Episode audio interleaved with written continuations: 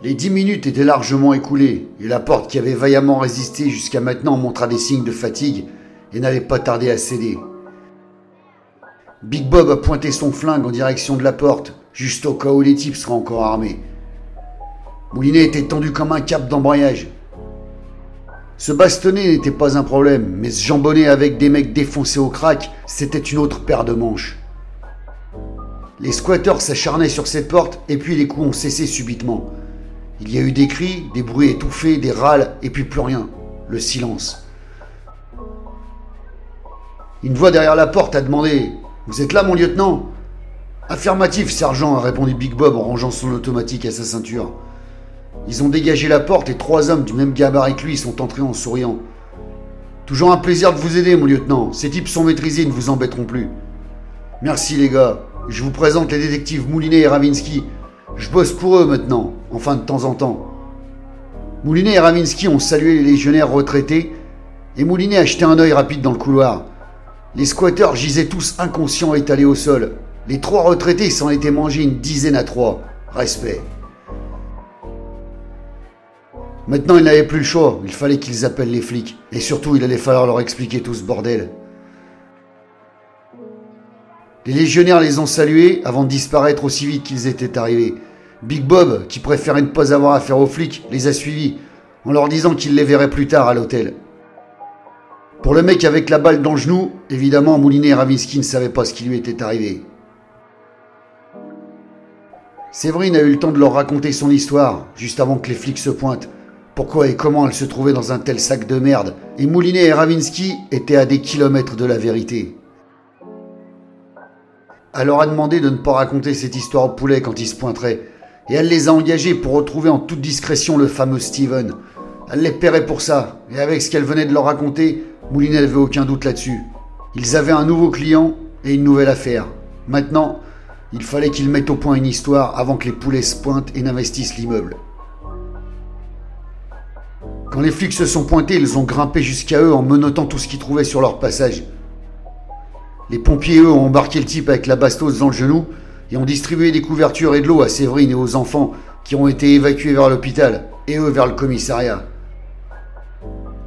La version pour les flics était que Séverine, mal dans son couple, s'était fait rouler comme un wrap par un escroc professionnel qui lui avait vendu du rêve.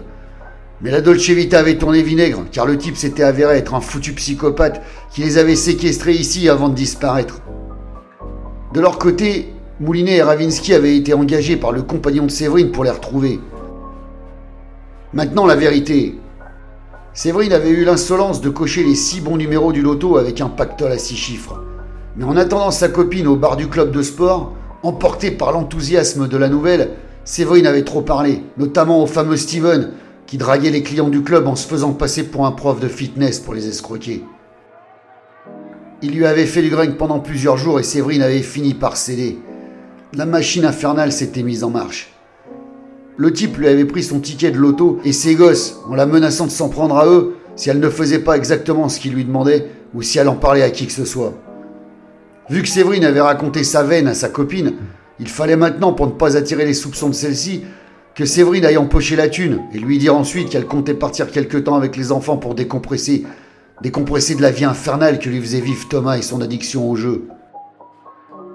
Donc après avoir enfermé les gosses au squat, l'escroc, le fameux Steven, était retourné à Lyon avec Séverine pour qu'elle encaisse la thune et qu'elle lui fasse un virement de la totalité sur son compte.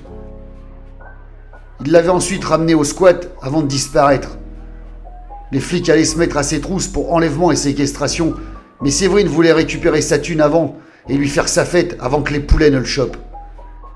Et ça, c'était le job de Moulinet et Ravinsky, retrouver ces temps pas faits avant eux. Les flics ont relâché Moulinet et Ravinsky à la condition expresse qu'ils leur communiquent toutes les informations qu'ils pourraient dégoter sur le fameux Steven. C'est ça, Ricana Moulinet. Vous pouvez toujours aller allumer des cierges par paquet de sang. On vous donnera jamais nos infos. Enfin, on vous les donnera quand on l'aura trouvé. Une fois rentrés à l'hôtel, ils ont remercié Bob pour sa médiation pacifique au squat et ont fêté ça en se peinturant la façade au diesel. Ravinsky a quitté le navire vers minuit en les laissant sombrer comme des galions espagnols pris dans une tempête de rhum. Elle a réveillé Moulinet à six plombes du mat en foutant un coup de latte dans le fauteuil de l'accueil dans lequel il s'était effondré KO en faisant un concert trompette avec son blaire. Bob, lui, était frais comme une mousse qui sort de la tireuse et terminait son service tranquillement.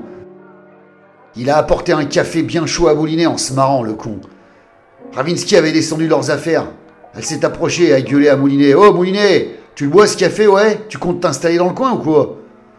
Ils ont salué Big Bob et sont rentrés sur Lyon.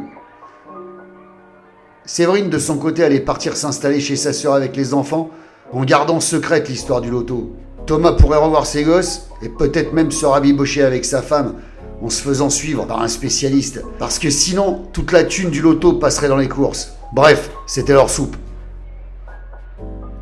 Une fois rentré à Lyon, Ravinsky avait prévu pour la soirée un tête-à-tête en amoureuse avec Jade, qu'elle n'avait pas vu depuis plusieurs jours. Et Moulinet, lui, bah il a commandé du taille et en cherchant un bifton dans la poche de son bénard pour filer un pourliche au serveur, il a mis la main sur un morceau de papier froissé. Il l'a sorti de sa poche et a acheté un coup d'œil. C'était une carte de visite. C'était la carte de visite d'une certaine Marianne Subert, l'avocate qu'il avait foiré en beauté un soir de beuverie. En le quittant au petit matin, Marianne lui avait lancé Appelle-moi Moulinet, tu me dois une danse, n'oublie pas. Hein. Moulinet avait à peine refermé la lourde qu'il composait déjà le numéro de Marianne. Une heure plus tard, ils mangeaient taille tous les deux à poil dans le plumard avant de passer aux choses sérieuses. Marianne, qui sortait tout juste du palais de justice, enfila sa robe d'avocate sans rien d'autre en dessous et accusa Moulinet de l'avoir fortement négligé lors de leur dernière rencontre et à lui demander des dommages et intérêts en nature. Moulinet était coupable et il allait devoir se racheter pour prouver sa bonne foi et sa virilité.